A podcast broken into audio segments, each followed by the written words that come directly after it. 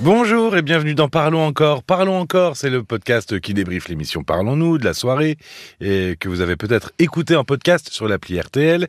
Je suis Paul Delair et je suis très heureux de passer ce moment avec vous, tout comme Caroline Dublanche qui est avec moi. Bonsoir Caroline. Bonsoir Paul. Thierry est avec une femme depuis un an, elle est assez fragile hein, psychologiquement. Elle lui a dit qu'elle n'avait plus vraiment de sentiments pour lui. Et selon Thierry, elle semble avoir un rapport compliqué avec les hommes donc c'est pas forcément elle qui va décider de rompre. Hein, euh, Mais lui, il dit qu'il l'aime. Et il reste accroché à ce qui n'est plus vraiment une relation de couple. Est-ce que rester dans une relation insatisfaisante ou euh, qui semble euh, vouée à l'échec, alors on va peut-être pas non plus... non, ça on ne peut pas on peut, on peut pas présumer de, de l'avenir, mais en tout cas, ça semble compromis. Est-ce que c'est une façon de s'aborder sa vie sentimentale, de rester dans ce genre de relation? Bah oui, c'est malheureusement euh, une façon euh, inconsciente, mais de cultiver son propre malheur. Parce qu'une relation amoureuse n'est pas faite pour nous faire euh, souffrir. Mais c'est vrai que à plusieurs reprises, Thierry, quand quand je lui parlais de cette relation dans laquelle qui le faisait souffrir, qui le rendait malheureux puisque il se sentait rejeté euh, et euh, affectivement et sexuellement par cette femme, en fait sa réponse était oui mais je l'aime. Et euh, ça interroge sur au fond toutes ces croyances que l'on a tous autour de l'amour. croyances. Quelle, quelle croyance? Il y, a, tout un tas de croyances, et notamment en premier lieu euh, euh, l'idée que, au fond, à un moment, il a dit, je, mais moi je pensais que euh, c'était la femme rêvée pour moi et que l'on finirait ensemble. Un auditeur a très justement relevé Joseph en disant c'est problématique, je, je vais finir, on va finir notre vie ensemble, parce que ça sous-entend qu'à un moment l'autre nous est acquis. Mhm. Qu'il n'y a plus rien à faire au fond. C'est-à-dire que c'est sécurisant cette vision de l'amour. Euh, euh, on est on est en couple, on s'aime, on a acquis un droit euh, sur l'autre, un droit incompressible à la fidélité, comme si la relation, au fond, c'était joué, C'était joué, ce qui peut d'ailleurs nous amener à négliger la relation pour qu'une relation reste vivante, comme toute relation, il faut la nourrir, l'entretenir. Et on peut tomber dans la routine. Le podcast qu'on a enregistré hier soir, Bien que vous pouvez réécouter, c'est celui du 13 juin. On peut négliger l'autre. Et puis, ça renvoie d'une certaine façon cet amour euh, immuable ou qui euh, d'être aimé euh, pour la vie. Bah, ça renvoie à un autre amour celui de l'amour, celui des parents pour leur enfant. Mhm. Cet amour-là est inconditionnel. Et parmi les croyances autour de l'amour, parfois on a tendance à plaquer cela.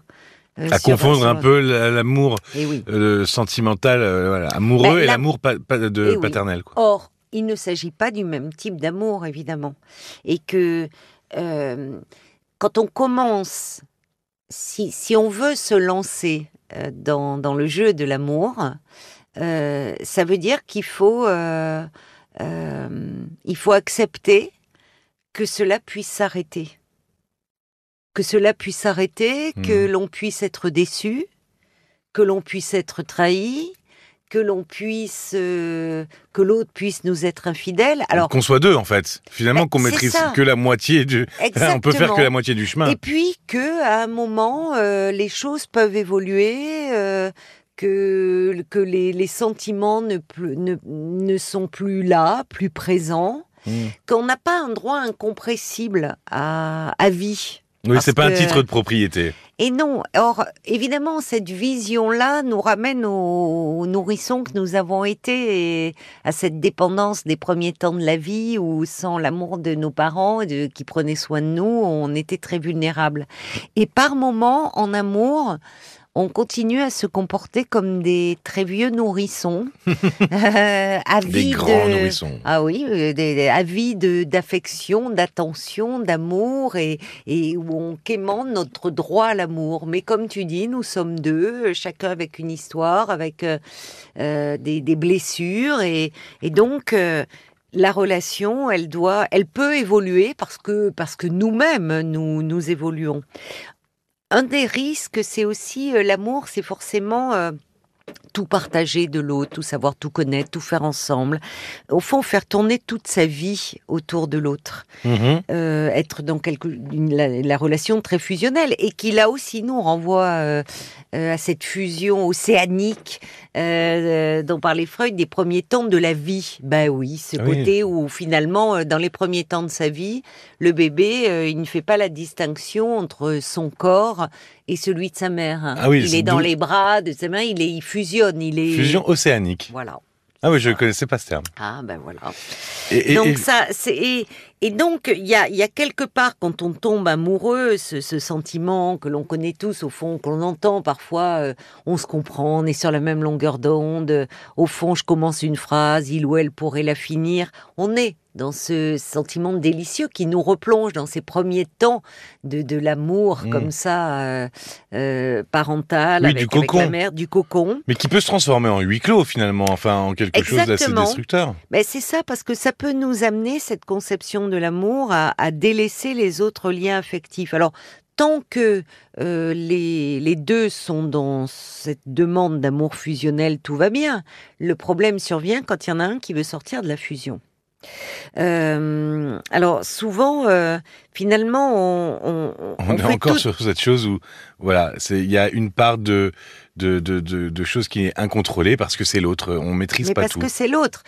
Et en fait, là, on voyait bien que il était aveuglé par euh, l'amour qu'il portait à cette femme, Thierry, au point de ne pas voir, au fond, qu'elle était très fragile. Il en parlait, mais il ne voyait pas que euh, dans son rapport aux hommes, euh, elle, lui disait qu'elle n'avait jamais des relations sur la longue durée, qu'en même temps elle était incapable de mettre un terme à une relation, mais qu'elle faisait en sorte de les pousser à rompre, et notamment euh, en les rejetant sur le plan sexuel.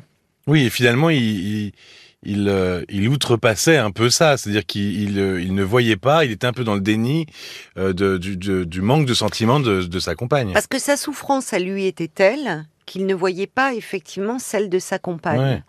Et, euh, et- et il, il- il s'enfermait dans quelque chose de très problématique et de très douloureux pour lui, parce que euh, euh, il, euh, alors que cette femme le rejetait, et par ses mots et par ses actes, il, euh, il lui demandait de l'attention et de l'amour. Et ce faisant, on peut se demander ce qu'il rejouait dans cette forme d'attachement.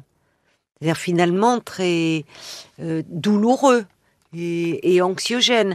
Parce que les, les, les personnes qui accumulent comme ça, les, je pense à la, à la compagne hein, de Thierry, les histoires d'amour instables et douloureuses, euh, ont, ont souvent un vécu euh, d'enfants euh, problématiques ou traumatiques, un Mhm. attachement très, très anxieux.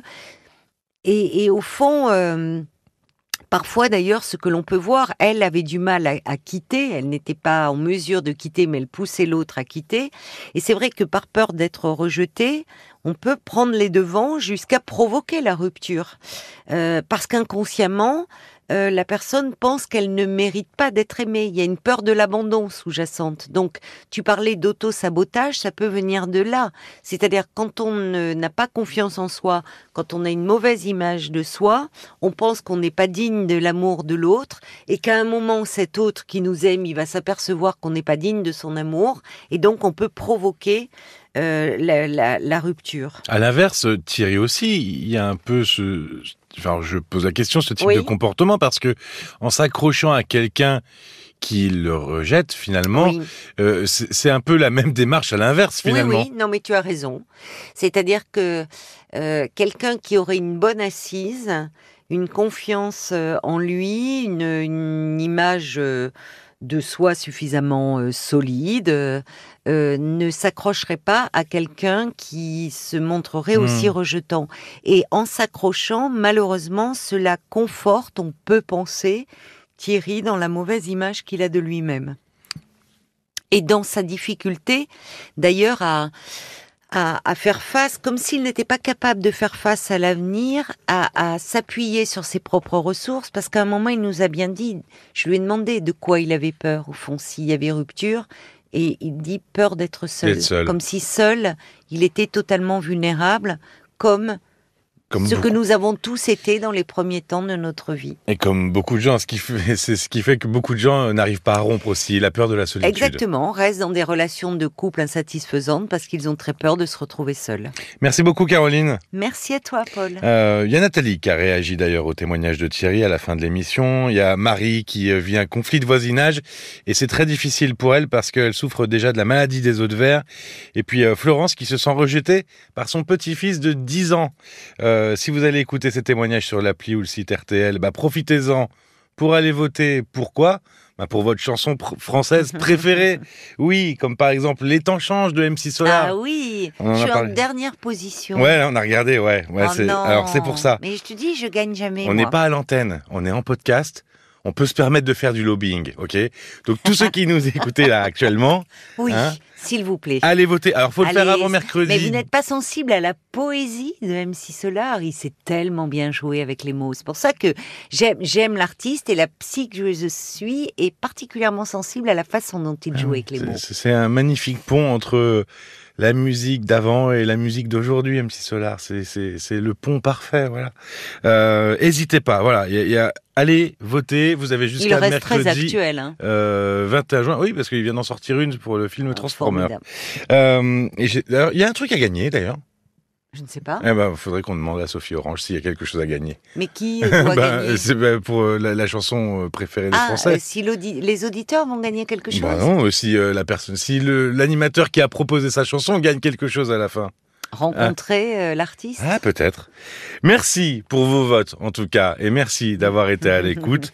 On vous embrasse et à très vite. Oui, et vous votez ce que vous voulez, évidemment. On ne veut pas vous influencer. À très vite. Même si cela. Parlons encore. Le podcast.